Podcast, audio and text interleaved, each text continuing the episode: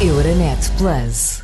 Está de regresso esta segunda-feira a Europa para que te quero. Ora, a semana passada, a Presidente da Comissão Europeia fez o seu primeiro discurso do Estado da União. Ela elegeu a saúde como a prioridade, disse que este é o momento para a Europa liderar o caminho e sair da fragilidade.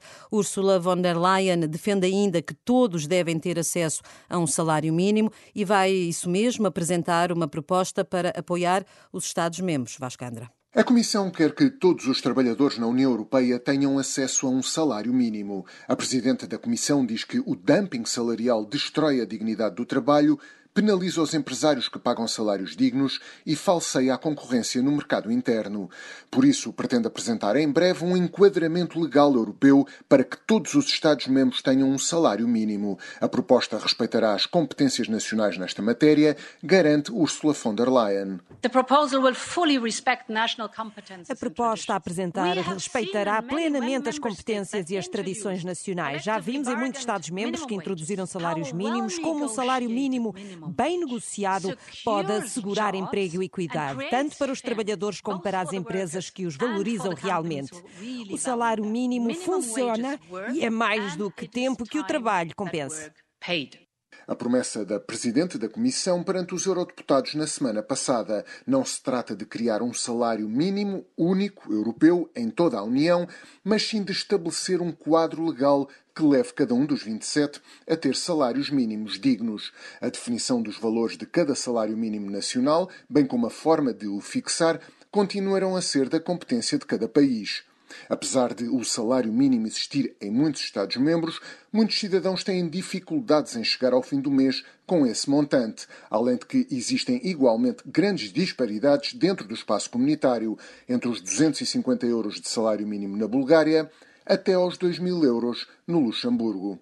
É uma grande diferença, são quase 1.800 euros. Em estúdio está a Graça Franco, diretora de informação da Renascença. Graça, esta ideia vai ser, poderá ser acolhida pelos Estados-membros nesta altura, uma vez que sabemos que a Europa enfrenta uma crise económica, que a queda do PIB no segundo trimestre foi de mais de 14% de uma quebra histórica. Como é que os Estados-membros vão acolher esta ideia de todos os europeus terem direito a um salário mínimo? Olha, eu acho que é precisamente por, por existir uma crise tão grave grave que Ursula vem propor esta, esta medida.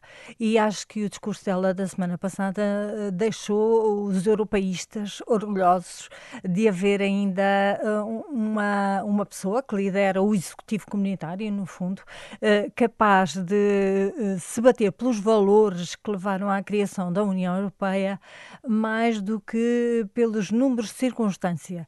E aquilo que Ursula vem dizer é é que é preciso manter a dignidade do trabalho, ou seja, o trabalho não pode ser pago uh, abaixo daquilo que seja o mínimo uh, que assegure uh, uma vida digna. É verdade que os salários mínimos existentes neste, neste momento, que são fixados de acordo com processos bastante diferentes, portanto, uns por negociação coletiva, outros por fixação do governo, e isso Ursula vai, vai manter integralmente, aliás, nem poderia deixar de fazer isso dessa forma, uh, variam muito, mas em paridades de poder de compra, ou seja, uh, de acordo com o nível de vida de cada país, não variam assim tanto.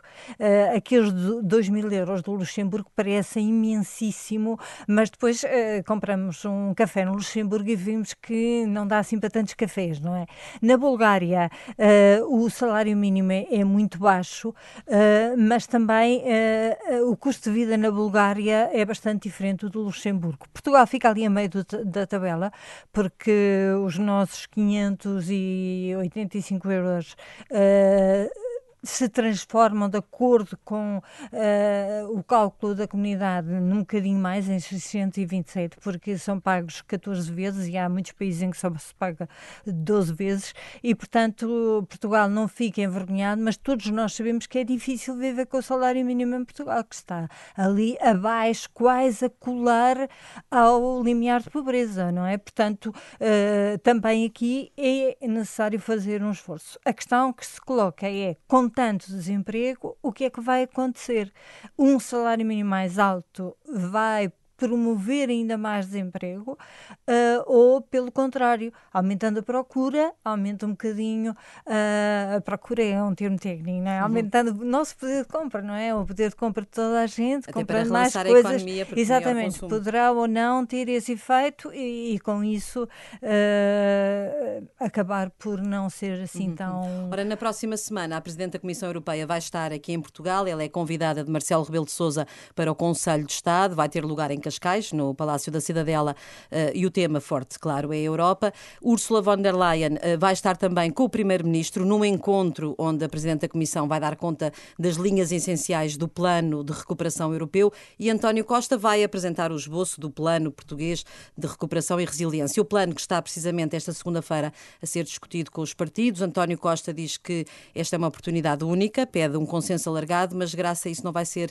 nada fácil um consenso sobre este plano de recuperação e resiliência. Olha, sobre este em concreto, eu acho que vai ser muito difícil, até porque ainda não se percebeu exatamente que plano é este. Ou seja, este plano deveria encaixar dentro das prioridades da União Europeia e quando nós falamos em seis, uh, 60 mil milhões de euros a vir para Portugal nos próximos 10 anos, que seria o máximo das ajudas, 6 mil milhões por ano, ou seja, muitíssimo dinheiro. Uh, estamos a falar uh, em qualquer coisa que não é imediata, não está garantida, nada disso. É preciso que o nosso plano se enquadre naquilo que são as eh, prioridades comunitárias e depois tenha valores, prazos, uh, projetos, uh, tudo isso aprovado pela Comissão Europeia a tempo de beneficiar desse dinheiro. E nós concorremos com todos, ou seja, se de repente a Suécia tiver ali uns planos que vão direitinhos mesmo a, para os objetivos comunitários, uh, eles podem nos passar à frente e levar uma parte do nosso valor e, portanto, isto é tudo, enfim, um bocadinho ainda ficção científica. Agora, para nós obtermos tudo isso, é preciso ter projetos concretos, é preciso ter prazos concretos e é preciso ter custos concretos. E como vai espalhar-se por três legislaturas, portanto, três anos desta, a totalidade da próxima e ainda um bocado da futura, era bom que eh, depois não se perdessem ali uhum, assim uhum. uns tempos infinitos a discutir se o TGV afinal é acabado ou não é acabado, não é? Não é? Uhum. Pronto. Pronto, mas nesta, na próxima semana, que será na, na terça-feira, nesse encontro onde estará António Costa também a Presidente da Comissão Europeia, o Primeiro-Ministro vai apresentar ainda um esboço desse Exato. plano que irá então ser entregue na a Comissão e apresentado, tem que ser entregue na Comissão Europeia. Terminamos assim com o comentário de Graça Franco, o regresso depois das férias do Europa para que te quer. Euronet Plus. Milano. Zagreb. Bruxelas. Sofia. Riga. Euronet Plus, a rede europeia de rádios para compreender melhor a Europa.